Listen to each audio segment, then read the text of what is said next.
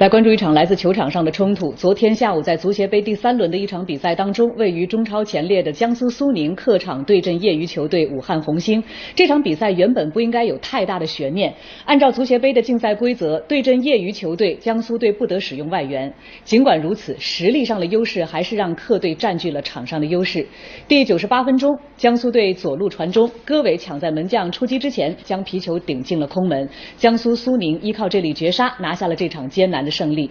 然而，就在中场哨响之后，双方球员突然聚拢到了一起，随即爆发了激烈的肢体冲突，一直从场上打到了场下，最终被工作人员拉开。从比赛转播的画面和球迷们用手机拍摄到的现场画面，我们可以看到两支球队发生的肢体冲突一直从场内延续到了球员通道前，场面非常的混乱。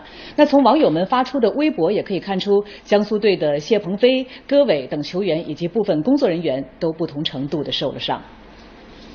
那针对此次事件呢，武汉红星俱乐部的总经理表示，是苏宁队员率先挑衅，引发了这场冲突。同时，他对本队的不理智行为作出道歉。